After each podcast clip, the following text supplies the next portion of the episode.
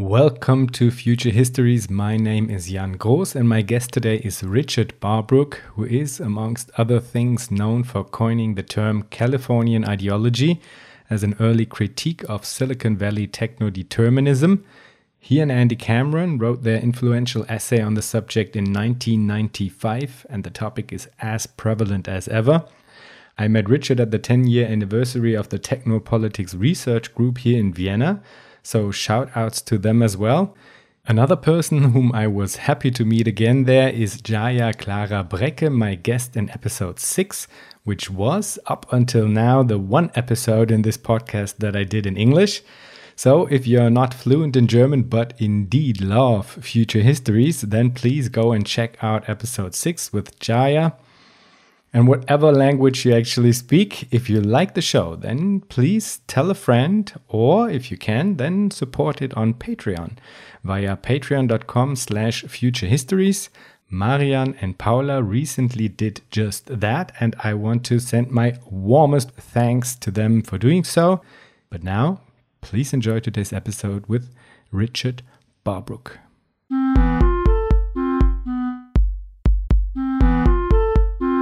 Richard, you have done so many different things. I think it's easier if you introduce yourself.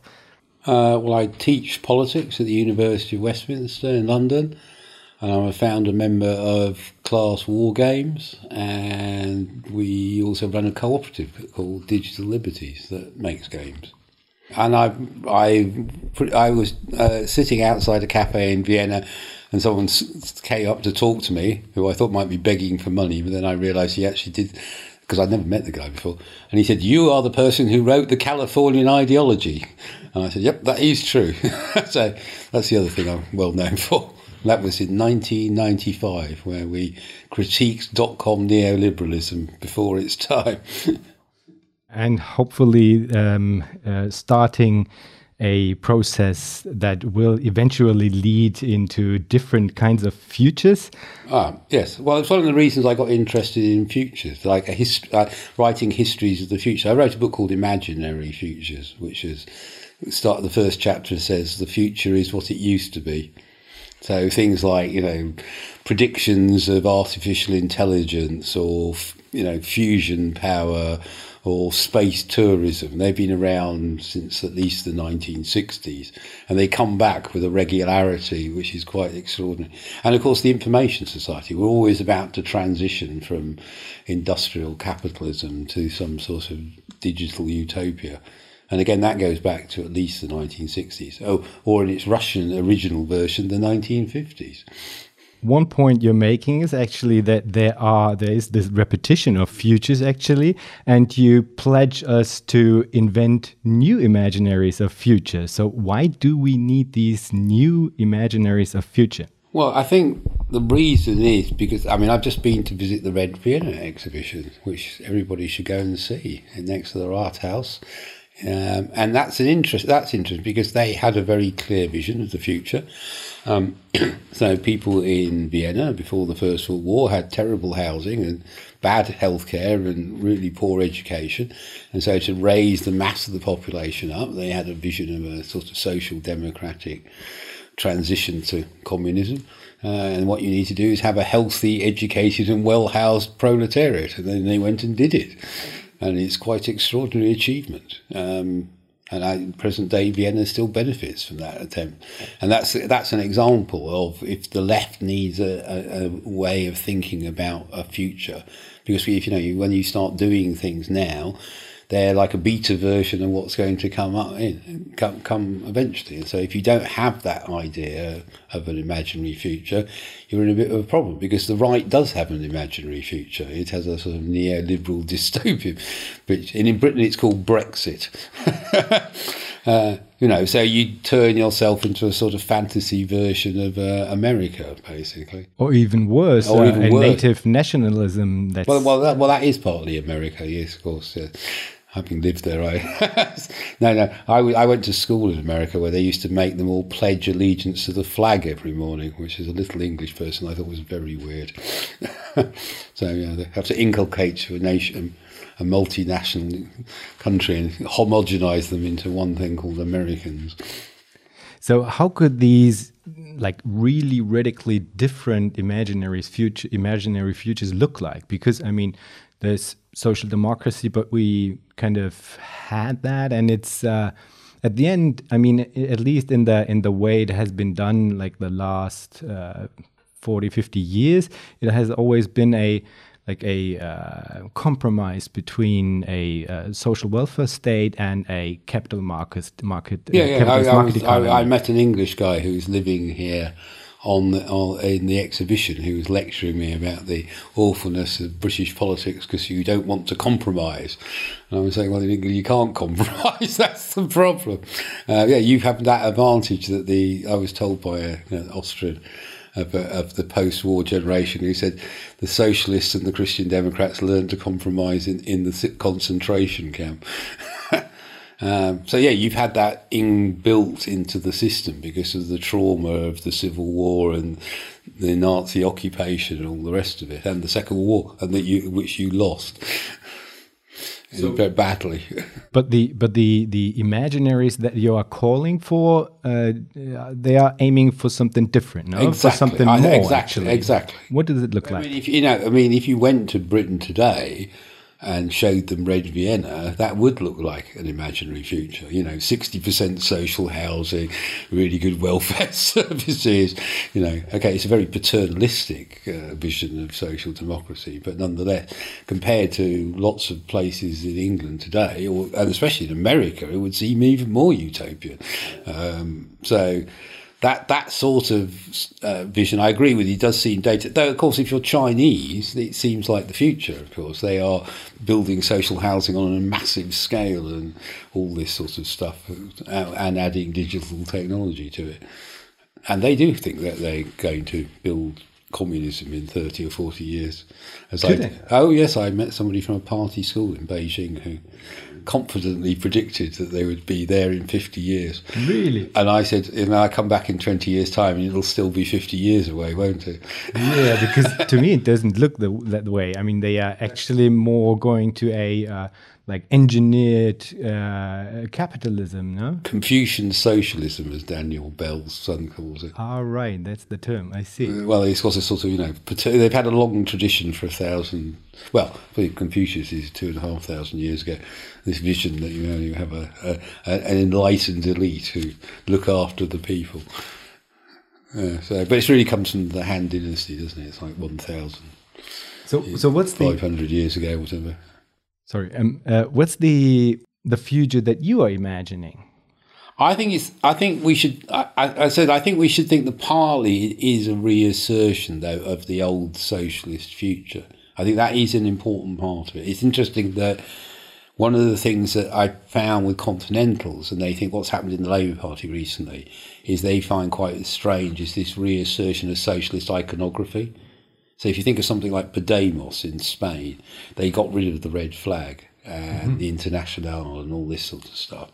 Whereas in England, that scene is quite important to reassert that continuity with working class history. You know, back to, I mean, obviously England's had a long tradition, long history of working class struggle back to the early 19th century. So, you know, an interesting thing is so one of the things are, which would be seen as an imaginary future or a, a vision of the future is the Labour Party had a conference uh, about 18 months ago called Alternative Models of Ownership where the you know obviously the neo the neoliberal model has uh, has failed privatization deregulation and so how do you replace that one thing is to go back to the old state capitalist nationalised industries. That seems not, not a good idea. Uh, so the alternative models of ownership is to look at things like municipal ownership, obviously what a lot of Red Vienna would be quite inspiring, but also particularly cooperatives. You know, cooperatives were developed in mid 19th century England, uh, consumer co-ops, housing cooperatives, and producer cooperatives. And so, uh, if you look at place like Preston, which is a city in the north of England, uh, the local council uh, has actually started to develop a, co- a, local cooperative economy. Partly to keep money, money, you know, when they private, previous councils privatised services, money was being taken out of the local economy by the privatised providers of services.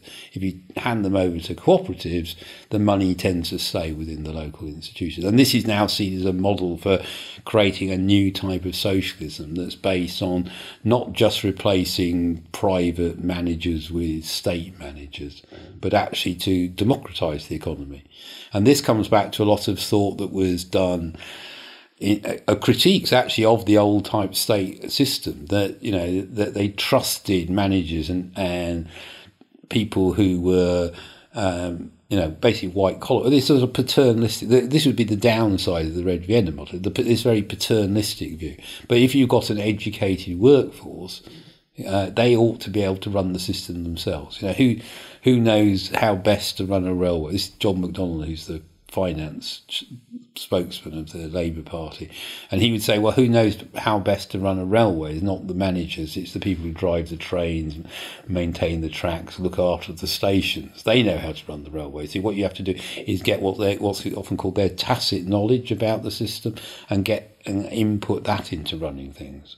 And I think that's an interesting vision because actually that is a new modern vision, particularly if you couple it with digital technologies, you know, using a lot of the stuff that we do in everyday life with social media and polling and all the other stuff that you can do and allow people to pass, you know, not just to turn up to meetings, but to contribute knowledge in other ways and to be consulted.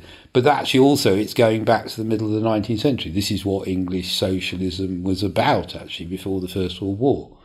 So, if you read Karl Marx, who's the German theorist of English socialism, in Volume Three of Capital, he said, "What's the what's the future? It's actually not the state ownership of everything; it's the cooperative ownership of everything." He's quite explicit about that, and that comes from that experience. So that's a good example where, in a sense, you have to look back at old versions of the future and then think about how they can be redesigned and inspire us to think about how do we create a new version because obviously the problems we're facing are some ways the same. You know, capitalist alienation, exploitation, in some senses, have intensified, but on the other hand, they're very different because we have a very different workforce, for instance.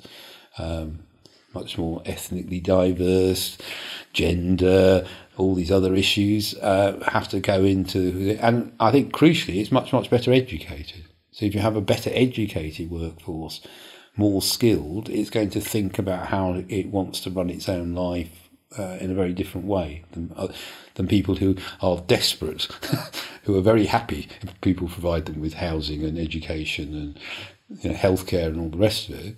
Particularly if it's done by a very enlightened leadership. Now I think people feel that they want a say in all this, in a real say as well, not just ticking, you know, ticking boxes.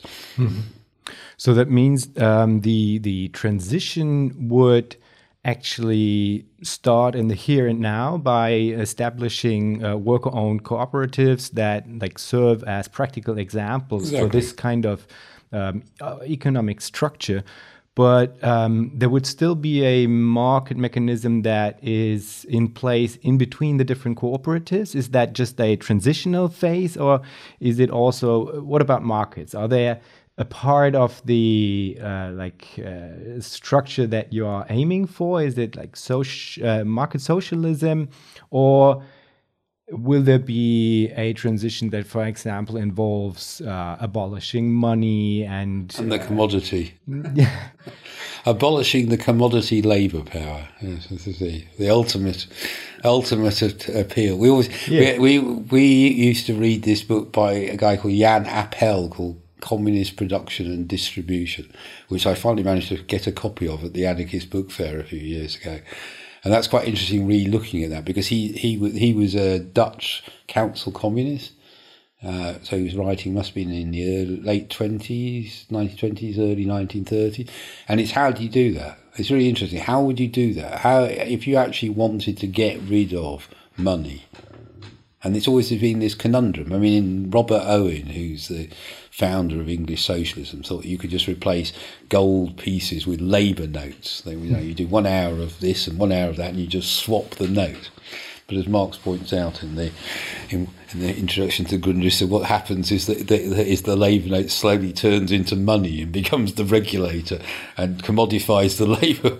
yeah, and so that he has this really interesting problem. And you think now, of course, with digital technologies, a lot of this sort of state planning, which went massively out of fashion after the collapse of the Soviet Union, suddenly it seems a lot more rational. You know, this I, I wrote about the um, invention of the internet in America, where they pumped huge amounts of money in the 1960s to invent this very esoteric computer network because they were terrified that the, the, Soviet Union was doing it. And one of the reasons the Soviet Union wanted it is because they had the idea that they could replace the state plan with a giant mainframe that would instantly, you know, you go into a shop and buy red socks and it would send back a message to the sock factory saying, produce more socks in this size and the colour red. And of course, this seemed incredibly utopian then, but of course, now every supermarket does it with barcodes. Yeah. And it, it's uh, it's it's a debate that is being revived. Actually, yeah. I mean, there's this book, uh, "The People's Republic of Walmart" yeah, by is, Laith Phillips and Mark. Um, what was the uh, Michael Rozwadowski? Well, it also goes back to the people. There's been a really renewed interest in what happened in Chile with Stafford Beer and yeah. CyberSyn I've met Raul Espejo. Um, there's this very brilliant, brilliant book by Eden Medina, which is called Cybernetic, Revolution. Revolution. It was originally nice. going to be called Cybernetic Socialism, but surprise, surprise, MIT Press quickly changed the title, which is interesting because in a way they weren't revolutionaries; they were much more socialist. But again, in America, I guess words mean certain things, don't they? Um, and that's also an interesting where you know they're using like one mainframe and telex machines though the control room looks very good, where you have all these guys, guys at the top. They're basically the guys who are coordinating the distribution of information. It's not really a top-down thing; it's a sort of coordination. And they all have ch- these wonderful seventies chairs and seventies, and they have a space for their their glass of whiskey and cigars. like a sort of gentleman's club. Yeah. Stafford Beer obviously thought there was nothing too good for the workers. Um, so that I think is interesting. So there's that, yeah, there's that, and obviously the other thing that people don't talk about, uh, but uh, I think is the real big thing, is China, because they still have state planning on a massive scale, and one of the, you know it's the fastest growing economy in world history. It is the great transformation of our generation. Is China in the last 70 years and particularly in the last 30 40 years i mean and state planning is absolutely at the core of this process. Yeah, well, but I, I think that the the general argument from the other side would then be to say, um, well, it might be that they still are dominant in terms of planning, but just after they opened their market to a capitalist um, uh, market logic of competition and for-profit uh, production, they uh, made this like huge uh, jump, and that, that that this would actually uh, underline the effectiveness of markets and uh, for-profit motive. Uh, I, on the flight here, I think it's called China Daily or something. I got a copy of, and it's interesting because they they're talking about the 70th anniversary, and they quite correctly point out you see you couldn't have had that leap without the previous Mao period where they increased, you know, the lifespan of the population from the average age was what 35 and it increased to 64 under Mao's reign. I mean, extraordinary. Education, health, that, you know, to actually have those people who are ready to make that transition. Yeah, that so you can't really uh, disentangle one from the other. I think that I think a lot of historians now are starting to get away from that ideological debate. I think for us, obviously, you know, it's like talking about Red Vienna, isn't it? It's one. It's in, It's an interesting historical example, but we're we're faced with very different problems. I yeah. think, and I think what the question you ask is correct, which is, you know, we you know you can take some mixture of the plan and the market, and you can massively raise living standards and you could, you know, in England, you know, we could build two million social housing. We could lower people's housing costs massively if we essentially reversed what Thatcher and her successors did, which is sell off housing and now a huge bubble to take place and all the rest of it. That's possible. We know how you can do that and you can do it with even within the capitalist system. The question then is, but how do we move beyond that? Because a lot of the problems people have I mean, a great example is mental health, for instance, is to do with the stress of living under this capitalist society, causes record levels of depression and you know various other ailments, and and that is to do because people don't live they live in socially alienated lives, uh, meaningless lives. They think. and so you need to create that again. That's a that's a sort of different level of problems, isn't it? Yeah, definitely. And I think the the problem then lies at the end, if you go down the rabbit hole, it lies uh, within the question of political economy and uh, exactly, and that's where well, that's where figure you, it in the DNA. You know, in the DNA of the political economy. Well, of course, I mean, because you know, a lot of political economy uh, was had those questions, and then they very deliberately in the academic system split them in half. Politics, I mean, I teach politics, and then there's another profession called economics. And it's interesting that you could, you know, you could spend three years at a university doing a politics degree and know nothing about economics, but how you could talk about the modern state without it being a class state or you know, a bureaucratic state or, you know, all these other things, that it's, that it's like that because of this transformation that took place where we, where, where we moved from feudalism to capitalism, however you put it, you know, whatever that means. But, you know, the difference between a medieval way people produce wealth, as Adam Smith would say, the wealth of nations. You know, the, the difference between that and how we live now is just profound. And that creates changes in the politics, in culture, in relation, interpersonal relationships and all the rest of it. And so it's extraordinary. You can do, and then you have economics, which is just like astrology. It's just a sort of, you know, very complicated mathematics, garbage in, garbage out, basically you know, and that's that you know the fact that these these people are even considered to be academically credible is what I find extraordinary.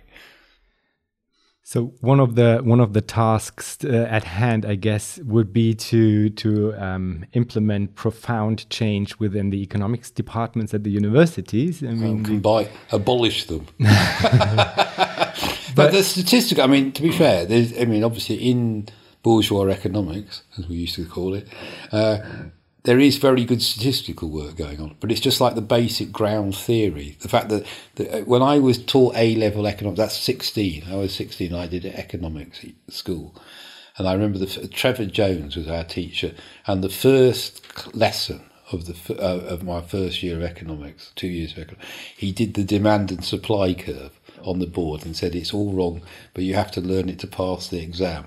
And it was only many years later when I read Adam Smith and David Ricardo and, of course, Karl Marx, I realised what he meant. it's like the wrong answer to the wrong question. but let's. And so, so to do something like that, where you have a, a profession that's whose most basic theory is such an error, they don't know what a price is and they don't understand how prices are defined either. So that's a bit problematic when you're studying capitalist economies.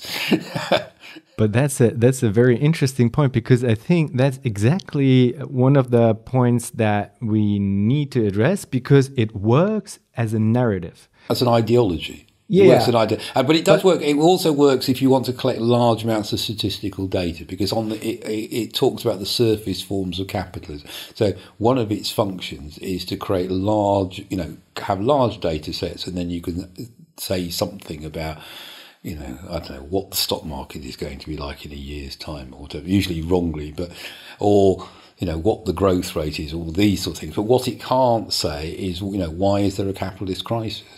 You know, they can't. You know, the most fundamental thing of the last ten years has been the implosion of the finan- near implosion of the financial system and the really bad policies that were adopted to prop up the world system in the last decade. They can't talk about that because they actually don't have the theoretical tools that allow them to understand it. And that is really interesting. And then, but it's not just that. I don't think it's just the shifting of you know economics from politics, but you know the way that anthropology is a separate, you know, history is over here, cultural studies is over. You know, there's a whole series of these of, of this division of labour within intellectual life, which isn't talking to each other. Mm. And then once they stay in their little bubble, especially as, as academics are a bit like. Um, I don't know, they're a bit like monasteries in the 90, in the medieval period where they're all doing their own, you know, chanting Latin masses as far the rest of the population are concerned. They're completely outside uh, practical engagement in what society is doing, which again is okay because it's good that they're accumulating knowledge about obscure things, but it's not being reintegrated back into our society. And precisely for the problem you're talking about, if we want to think about how do we go beyond capitalism, broadly defined, we actually have to have, be able to draw on all this human experience and think about how you do do things like complicated things like divide and distribute labour, create social wealth in a way that people don't find alienating, find fulfilling, have time to look after their children, uh, and all the other things. Having having a son, I always think that's the most important thing in life, is hanging out with him. But could you could you like briefly sketch um, uh, how this could be done or like a, because i mean if, if we talk macro uh, level ish kind of things and and uh, we just uh, briefly touched the socialist calculation debate and uh, how they well, the, well, the Austrians, you, you, you, also, it's interesting that, that this. The, Austrian economics, I have to. You, you mean Austrian economics or Austrians? Uh, no, the Austrian economics, which, oh, is, yeah, which yeah. was for people who hated Red Vienna. So you think like Hayek, Mises, Schumpeter to a lesser extent. But basically, they're all they all hate it. You can think Hayek was a snob, wasn't he? And the idea that the proles would actually have decent housing and hang out in coffee bars was probably his idea of hell. and he just spent the rest of his life trying to. Uh, it's interesting because The Road to Serfdom, which was Margaret Thatcher's favourite book, mm-hmm. you know, uh, which he wrote in exile in London. And, and what he says there is if you set up a national health service, our social, you know, Britain's probably greatest beloved institution, it's the straight run to the Gulag archipelago.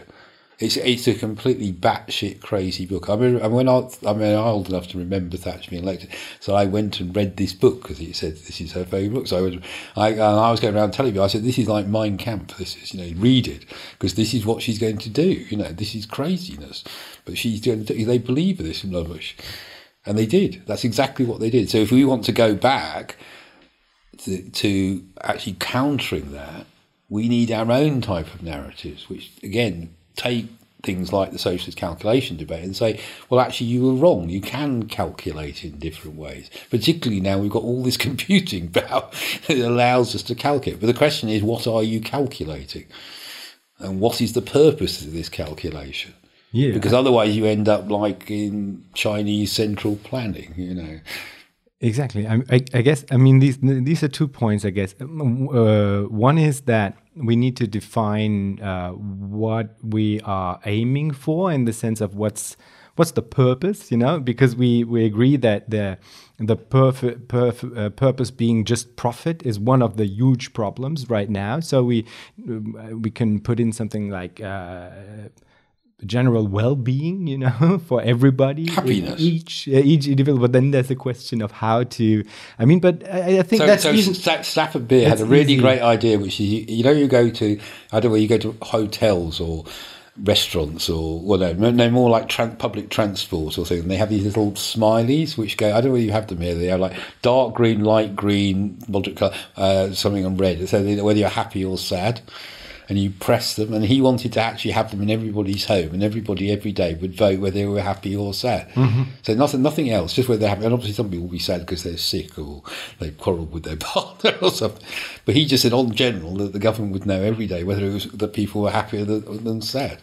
So you just said the government. That's that's my, my, my point of entry, I guess, because I mean, well, he was doing it for the Chilean. Yeah, yeah, yeah. I know. I think my, my question is just uh, there's this. Um, I I do see one of the narratives popping up that uh, against the you know Austrian uh, narrative of uh, price as being the supreme uh, price and market mechanisms uh, being the supreme mechanism of allocation of resources.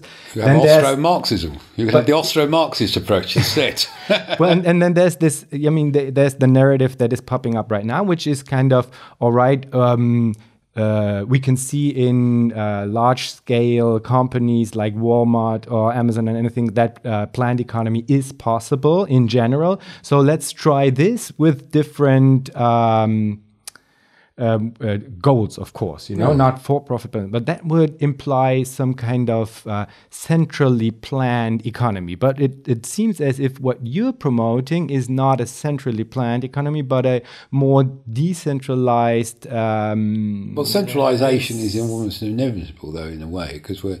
You think about the world economy; it's sort of slowly going into three zones, isn't it? China, Europe, and North America, and these are very large. Europe is a very large group of people who are all. Um, okay, we might be very di- think we're very diverse, but to outsiders, they all think we're the same.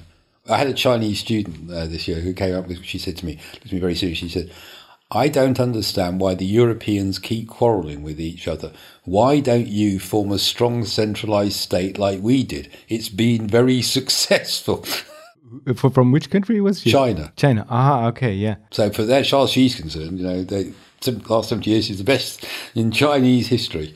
And it's because they created in 1945 a strong centralized state and it's driven the country forward into the, whatever, you know, prosperity. Medium, was it a mediumly prosperous ecological civilization or whatever the latest phraseology is? So, but what would what would be your? But I don't think I'm not. you know? I, I'm not really in favour of Confucian socialism. Yes. but but what are you in favor for? Well, that's what. Well, that's what I'm saying. I think it's interesting that the, what uh, from the experiences of uh, Labour local governments in the 1980s, which is you know, the present leadership of the Labour Party comes very much out of the Greater London Council, the GLC, and other left Labour councils in the 1980s. I think that Thatcher closed down because they were two good examples of what you could do instead. And a lot of that was moving away from top down paternalistic, but and to create bottom up cooperative type structures. But that, I don't think it's a centralisation decentral because often mm-hmm. to make the you need economies of scale often to make them work. So it's only like the Preston model. If they just had a few co- co-ops, they okay that works. But once you start getting lots of co-ops and they all start to collaborate with each other. Sometimes they might be buying and selling, other times they just might be working together in other ways.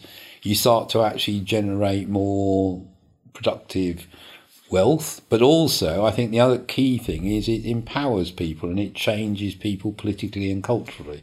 And they feel more self-confident. That's the other key thing. Lots of the other problem, the Hayekian model, of course, is it just treats people as disposable commodities and you know we zero I don't you know zero hours contracts and stress and as I said all the stuff we were talking about before and if you create healthier and happier people that's what they want to do people want to contribute they would like to contribute to society but they need to be happy as well so that seems to be a key thing to make uh, so I, I'm a bit wary about the centralisation decentralisation debate, Yeah. particularly because of Brexit.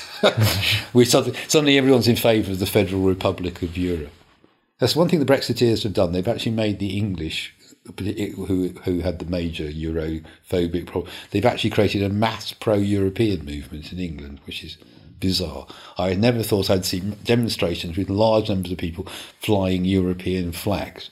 And then if you go to the Labour Party, the two flags that people have on their badges and you know, all the rest of it are one Palestine for obvious reasons, and the second the second is the European Union, which seemed like strange combination.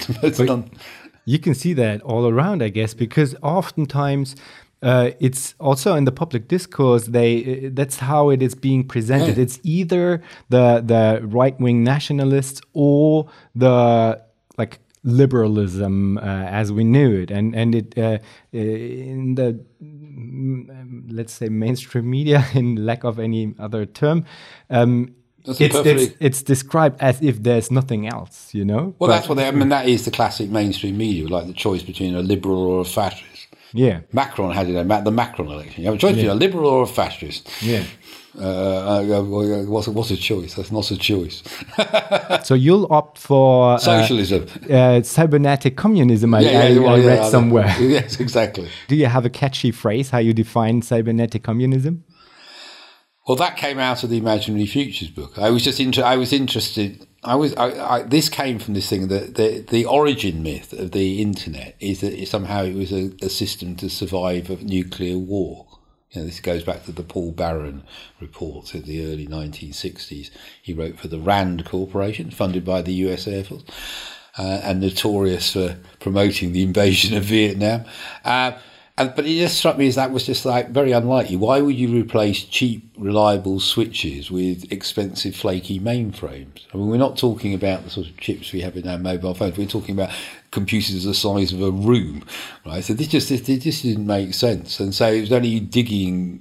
Actually, I didn't even do that much research, but once you actually go and read some of the conferences from the early 1960s, like the 1964 American Cybernetics Society being an obvious example, it's they're terrified. They all say the Russians are going to build the internet within four years. So that's why they're doing it because they've had Sputnik.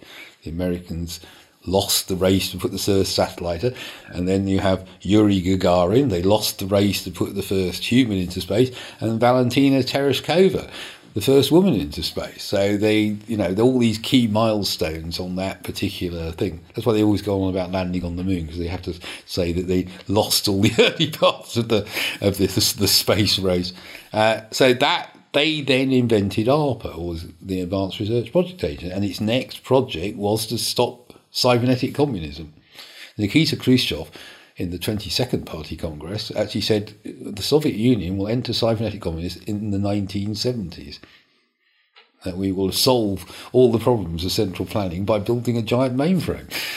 But they didn't. I mean, they, there, there was the attempt uh, in Chile uh, with Stafford Beer, but and there were attempts in the no, they got uh, terrified. they got scared well, because in 1968, during the Prague Spring, uh, Radovan Richta and the Academy of Science, Art Sciences in Czechoslovakia published his book called Civilization at the Crossroads, and it says in it, it says Stalinism is the industrial age, and we're about to enter the information society, and this will be cybernetic communism. Bye bye the party. And so they just got really scared. They suddenly thought, well, if we set up computer networks everywhere. So they, every- weren't, they weren't as clever as the Chinese, you see. They just got terrified. They just thought people would use it to self organize, which of course they did. but, you know, still couldn't stop solidarity in Poland, could they? so that's interesting. So everybody shut down the the different uh, way of approaching cybernetics. Actually, the, the the United States shut it down in Chile, and the Soviets did it by themselves. Actually, they didn't need somebody else to do it. No, no. no well, that's one of the reasons they didn't get the internet. I think it's really interesting. I have friends who grew up in the Soviet, and they, every computer network was in, was was you couldn't actually operate from one network to the other. But They already did this with telephones. They used to have layered telephone systems, which is why you see those pictures of uh, Soviet bureaucrats. They have like six telephones on their desk because it shows that you got more telephones the further you went up the hierarchy because you got access to a special network. And they did the same thing because they were afraid if you had one telephone system, anybody could ring anybody else and that that's another another thing. When we come back to when we're thinking about you know how modernity has progressed, the command and control, top down command and control is a really important because at each stage of technology there's a debate, a, a struggle, actually a social shaping of technology, as it's said in the academic debate, over how, how who's going to control it. Is it going to be bottom up or is it going to be top down? And the internet is a very classic example of that. And it's a super important part you're, you're just uh, mentioning because um, one of the, uh, the, titles of a chapter uh, within an essay that Evgeny Morozov just recently published in the New Left Review, the, the whole essay is called Digital Socialism. But one of the chapters, it's titled uh, Socialize the Means of Feedback Production! Exclamation mark.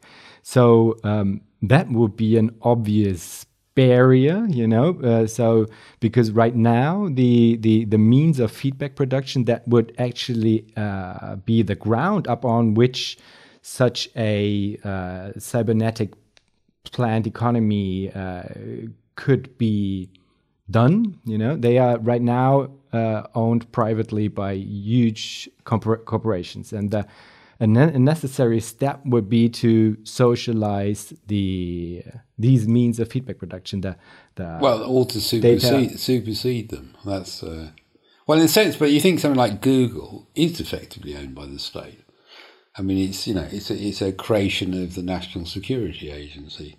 But it's not owned by the state. But it's effectively controlled by the Americans. I mean, when they go on, on about by the Huawei- Americans, but not by the state, no? It? by the elite, then okay. I mean, but you think when they go on about Huawei, they go on about Huawei and the back doors allegedly in its technology, and you think well, they're just talking about themselves. That's what they're doing. You know, what's Google? It's a giant information machine. We're sucking up data for the, the national security state in America. I mean, you have got a choice now. Do you want to be spied? Use Apple and be spied on by the American secret police, or Huawei and be spied on by the Chinese secret police? I mean, there's there's a great choice for you, isn't it? yeah, so that there would have to be a different kind of uh, So I don't think it's about. So you know, when you talk about socialising, they are socialised already. It's just how they're socialised. So what does it? You know, social. You know, uh, uh, it's what Mark again. What Marx points out in Volume Three of Capital. A joint stock company is a form of social ownership. It's just a social ownership. It's structured in a particular way, Well, well, to, to benefit a particular class. But Yeah. it sees so it's not individual ownership. It is a form of social ownership. So Google is a form of social ownership, which you know the the founder, the two founders, basically own it outright. I mean, the shares are traded, but they don't really. They can't appoint the board of directors.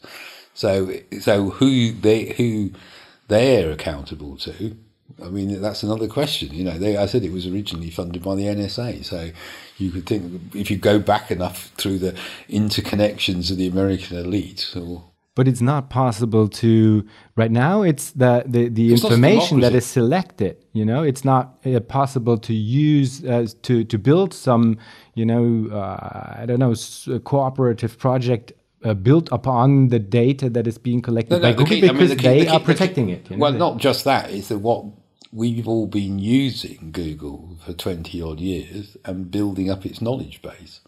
That's the key thing. If you could, you could theoretically build a better search engine, but what you wouldn't have is twenty years of searches Yeah. done by million, billions of people, and that's what gives it its edge over anybody else. Is that embedded knowledge which everybody has. Con- We've all helped build Google or Apple or Amazon or any of these companies. So it is in a way they are socialized. It's just how they're socialized. You know, they're not. You know, it's not again. It's not. You know, the Austrian school is all about the individual consumer. So, you know, but that's actually not how society. We're talking about millions, billions of people collectively creating something. How it's captured and moulded. That's a completely different question. But I don't think. I think socialization is the wrong word. oh, really interesting. They already socialised. They've been socialised. They've always been socialised. They were socialised when they were funded at Stanford University. They, corporations are social institutions. They just run as dictatorships. Well, I think with with the word socialized, I associate the common ownership. You know that uh, that everybody would have access to the benefits of it. Well, you do. because it, you do use Google. You can use it for well, free. yeah, I can I can use it to Google something uh, by which I just uh, add some more of the information exactly. to their uh, um, like databases. Exactly. But we want You- to get our hands on the databases. and you you know? benefit from that. The fact that they've accumulated all this knowledge. You type something rather esoteric into it, it suddenly throws up. I mean, a lot of it is junk, but then you, by going through it and sort, you help them sort it by, by what's relevant, and then the next person who types in the same piece of rubbish gets a more accu- hopefully gets a more accurate feeding. So Yeah, yeah, yeah. But still, I actually I do not get it because I mean, if, if you take a So uh, some I'm just- industry and it builds some houses, and I can profit by living in this house, it's still the the the company that builds the houses is not socialized because the means of production are not within uh, common ownership. So so that would be well, the joint, but the joint different, stock is a form of common ownership. Co- come again, sorry. It is a form of common ownership. It's just run as a dictatorship. It's not indiv- you know, in the sort of Austrian school fantasy economics that you're taught at school, or even Keynesian, but you are all tr- always treated as an individual. It's all about individual consumers, individual producers. But that's why the joint stock company becomes an immediate problem. You know, there's, I don't know, the theory of the firm and all that sort of stuff. I mean, one that thing is that they prove that companies, by definition, can be more efficient than markets. That's what Adam Smith says at the beginning of Volume 1 of The Wealth of Nations. There's two ways of dividing and distributing labour. One is the market, the other is the firm, or the state, depending on how you look at it the plan, whatever you call it. And there's two different ways. And so this is not something new that you can you know, the pin factory is not a market. they don't buy and sell each of the bits of the pin to each other. But you could do it like that, theoretically. I mean, to a Hayekian, you think that's actually how you do. it. They don't want to have the firm at all, really. They just want to have everything, you know, every, uh, internal markets for everything. there, there are people who tried that and oh, failed miserably. I know they tried it at our university. They were going to have us all bidding for office space in the same way. Really? Oh yeah, you know, it was just like this was like the I think it was actually it was the Blair period where they got even more bizarrely entranced by all this. It, it, but you can see again, you can see that in the EU where where it, markets become a sort of technocratic solution because they're not democratic by definition. Um, and you know you want to have a solution, and it all looks very nice. You know you can just set down a set of policies, and it works in inverted commas. So I think I think that's the problem. So when you think or talk about socialising something like that, they already are social. It's just that they're not democratic or open. That's the key thing. So what you should be talking about is democratising yeah. them or opening them up yeah. and sharing the knowledge. That's also, I think, a, a very because we the our starting point somehow was the the the need for new imaginaries, yeah. and I think the uh, this is a very nice imaginary to democratize economies. You know. So, uh, so I, my a, you know, this I work with a colleague called Christian Fuchs. He's a very you know very smart guy, but he was going on about nationalizing Google basically. And that's what friends of mine pointed out. One, it basically is national. It's one sense it is nationalised because it's because of its connection with the security apparatus. Mm-hmm. And the second thing, the whole point is actually to get away from that type of model of, of software, you know, having one giant big server, basically, model of, of software. I mean, they're, you know, they, they write software. So they would say, well, that's part of the problem. Just, just turning it from nominally owned by its two founders and Wall Street investor, whatever, the venture capitalists or whatever. I think actually, I think it is basically owned by the two founders nowadays because all the rest of the shares don't actually have any voting right. But it doesn't really matter. It's it, it's actually the model of centralising all the information in one company mm-hmm. is the problem. And really, what you want to do is have you know distributed forms of, uh, of, of if you're going to do a search engine, it should be a distributed search engine, not this particular model that came out of the 1990s.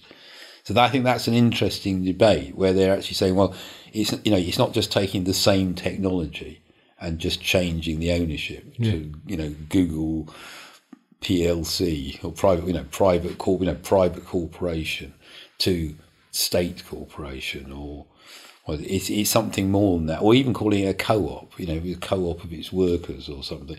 It's actually to change the technology itself. That part of the problem is that it's designed as top-down technology, and so simply just changing the ownership, calling it socialized. Yeah. It's like, as I said, it's like thinking, it's like Confucian socialism, isn't yeah. it? Yeah, it's right. another form of Confucian socialism. Um, uh, and what you really want to do is actually not only change its ownership, but change the type of software and the way the software operates in the network. And I, again, I'm not an expert in writing yeah. software or hardware. But this uh, seems to be a very interesting idea when we come back to the shaping of technology.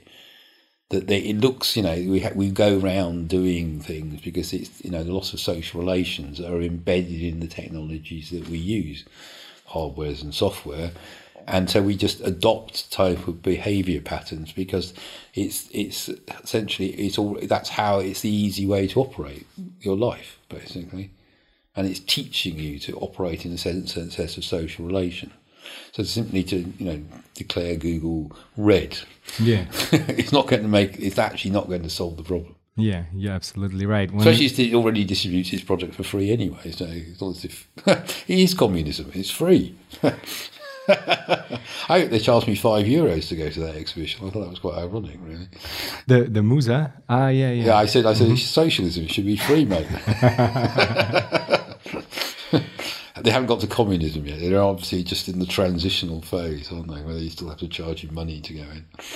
Uh, another another approach that is currently discussed, or actually since uh, like like three or four years, is being put out there, and that I wanted to, to check uh, um, what your position is towards, is this concept of fully automated luxury communism oh, by Aaron, Aaron Bastani. Oh yeah, yeah, that's wonderful. I, I read that book. I, I, I actually had to debate with Aaron Ah, nice. on his on his book tour. That was. I'll great. have to check that one. Is there a video of that? Yeah, I'm sure it is. It's in. Uh, it was done in uh, Newspeak House. I, Hmm. Yeah, yeah. It's, Okay, I have to get my hands on this audio or video recording. yeah, well, So- that's right. It was done for Virtual Futures. That's right. I'm trying to think. All right. So you like the book, you like the concept. Uh, do I like the book? That's a really good question. I was being very polite. I could have been nastier to it, but I, I, I think the good thing, I, I think there's lots of problems with the book. I mean, there's all the things like m- mining asteroids, which are completely bonkers in my view. Um, but that's a different question. I think what's good about it is it's very positive. and it, what you need, as you said, in a way, it's not so much whether or not you agree with the utopia. Um, it's whether it's the fact that people are going out and saying, "Well, we can build a post-capitalist society." It's very, it's very technological determinism. That's hmm. my problem with it All right. and because I think, and and I, I and I just have being as I said, having read Capital, I have a big problem with the words fully automated, because I think that that actually is a vision of being dominated by technology, because that's not what that's not reshaping the machine. That's expelling living labour from the production process, which you don't want to do. What you want to be able to do is control the production of goods and services. That's like you know, it's like uh, basic income. I always feel I always feel this is a very dubious concept because you know welfare for all. That's quite good when you're in your twenties. You think that's great. I could just go and collect a check every week and have fun. but I don't think that really what you know. What you really want to do is have uh, basic services. You know, the good example in Britain is that healthcare is free, and so Thatcher would have loved to privatise. If we'd had charging for healthcare, we'd have really expensive healthcare now. But because it was free, she couldn't do it. She could. They can try and privatise the back end, but if you tried to introduce charging for healthcare in England, there'd be a revolt, even among right-wing voters. And so that's a really interesting thing. So if you, there was an art, there was a discussion in the 1980s about abolishing um, public transport fares, uh, which I was spoke in favour of when they did this. And the unions didn't want to do this because there were people involved in selling and collecting tickets. And, and but if they'd abolished fares, they couldn't have reintroduced them. I, I just think now we have very expensive public transport in London. But I think if they abolished it, it, it's very, very difficult to reintroduce it once it's done. That's a very good point you're making, I guess, because that would be a uh, like essential first step would be to create universal basic services Yeah. for for housing, for transport, for Education. education, for health, and really build uh, thick structures around it that are able to last for a long, long time, and thereby Well, like well, it's the same with universities because university used to be free, and then Well, it is here, Yeah, exactly. still, and then Blair introduced very low fees, and there were people kept making excuses. And I, I remember saying at the time, well, if you introduce low fees, they'll be higher because that's the point. It's just to get people used to paying something.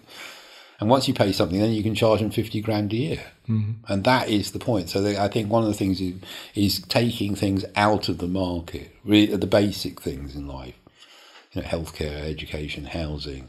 And then you can have, you know, then, you know, people want to buy and sell other things. That's fine.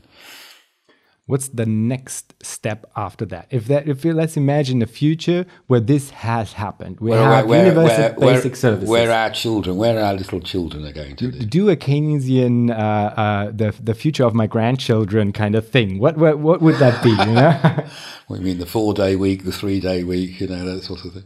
The Yeah. other Labour Party's actually adopted a policy of introducing a four day week. Yeah. Which I mean, again that's- is one of the mistakes the French Socialist Party did is they reduced the working week, but not by a whole day. And so they actually it's been very difficult in France to push push uh, work back up again. So the and it doesn't seem to have affected the French economy that hugely. Uh, but they're always right. If you read right wing papers, they're always going on and on about the restriction on the working. But you think if they take give them a whole extra day off, that would have really screwed. Because you know they've never been able to. Even the Popular Front in the 1930, the 1936 Front Populaire, they introduced the Grand Vacances, which uh, so so basically France closes down in August thanks to the workers' rebellion in 1936. it's a bit annoying sometimes when you're a tourist, but you know, but you do think that was an achievement. And the same thing in England. We basically uh, every from Christmas Eve to past New Year's Eve, the whole of England closes down, and this is from the 1970s strikes. We had all these massive strikes, and the great achievement, even now, uh, despite all these decades of neoliberalism, is the whole country closes down on New Christmas Eve and doesn't reopen until after New Year's Day. So that, those sorts of spaces, I think, are interesting. It's interesting though things like National Health Service and the long winter Christmas holiday. Those are, it's interesting what they found really difficult to roll back. That shows you what are really powerful achievements that people aren't really willing to give up, however much shit they read in from the mainstream media. So um, we, we've got this like next step thing, which would be the uh, the uh, universal basic basic services, kind of thing, and, and then from there, short, where do we go? A, a, shorter working week. I think that would make that would make people happy. And then after that, what if we get that? If we get a four day week, what, but it's what, with, you, with the same uh, payment, of course, then a three day week, and then. Well, then what you mean ecotopia? I don't know. Where, where, do we go from there? You know, what's the uh, um, what, what hunt, are you pushing hunt, for? We hunt in the morning and read poetry in the afternoon. well, that, yeah, I mean that's the that that would be one of the fi- not final is of course the wrong term and the wrong idea to it, but that would be a uh, Charles Fourier. Charles Fourier, who thought you should overcome the division of labour. That's what he. Every four hours, you'd switch jobs or. Yeah, well, but you needn't have to do that, you know. But there, there's a. I mean, for me at least, there's a there's an inner image where I'm free to do the work that I uh, intrinsically want to do. And I'm not a lazy person.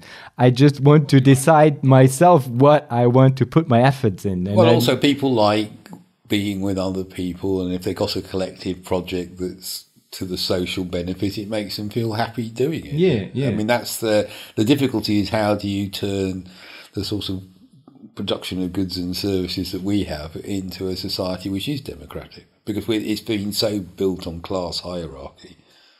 It's funny that here you get people who claim that this isn't a class. They say, "Oh, England's terrible; it's divided into classes," as if Austria isn't divided. I just look at them with that absolutely. Black, I think, but you just obviously the so again the ideology here is you know it's all social consensus, everyone's happy and. Mm. And there are still people, you know, in the hotel, cleaning the hotel, and uh, waiting in factory, waiting in bars. And, so let's, I mean, maybe it's counterproductive, but still I have to ask, let's put a name tag on it. Communism. All right. Just to annoy Americans. I never used to call myself communist until I started going to America as an adult, and then you realize because you say anything left wing and you try and explain, no, I'm a social democrat or a situation, whatever. Then you just gave up and you say, no, I'm a communist. And then they get, then they get. I mean, probably not now, but I always remember that people would be really shocked. They never met anybody who actually would say this and not be, you know, a Stalinist or something. Yeah. And I just recently heard that because I'm really interested, I, I heard that there are um, people calling themselves radical social democrats. That I never heard of that before, but I just recently oh, heard this it. Friend on... I used to say we should call ourselves libertarian social democrats because that's ah. LSD. okay, I see, I see. So I've got the class of the new. It has yeah. this at the end, libertarian social, because it was his joke, and I just thought it was such a great. And the funny thing is, the only person who got the joke with the Russians. The Russians got the joke immediately, and no one else did. So they, they, they all got the joke. One last question I'm always asking: If you think about the future, what makes makes you joyful? My, uh, my little boy. Yeah, I think he's he's my he's my future. So some Christian came up to me outside the, shopping centre and said, say, what will happen to you? How, will you live on after death? And I pointed to Artie and said, look, here he is.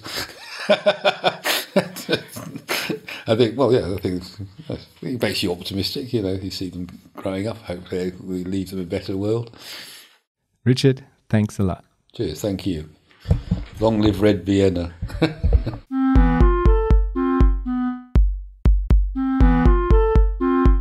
That was our show for today. If you want to know more about Future Histories, please visit futurehistories.today. You can support Future Histories at Patreon. For this, go to patreon.com slash futurehistories and let me know what you think about this episode and the show in general.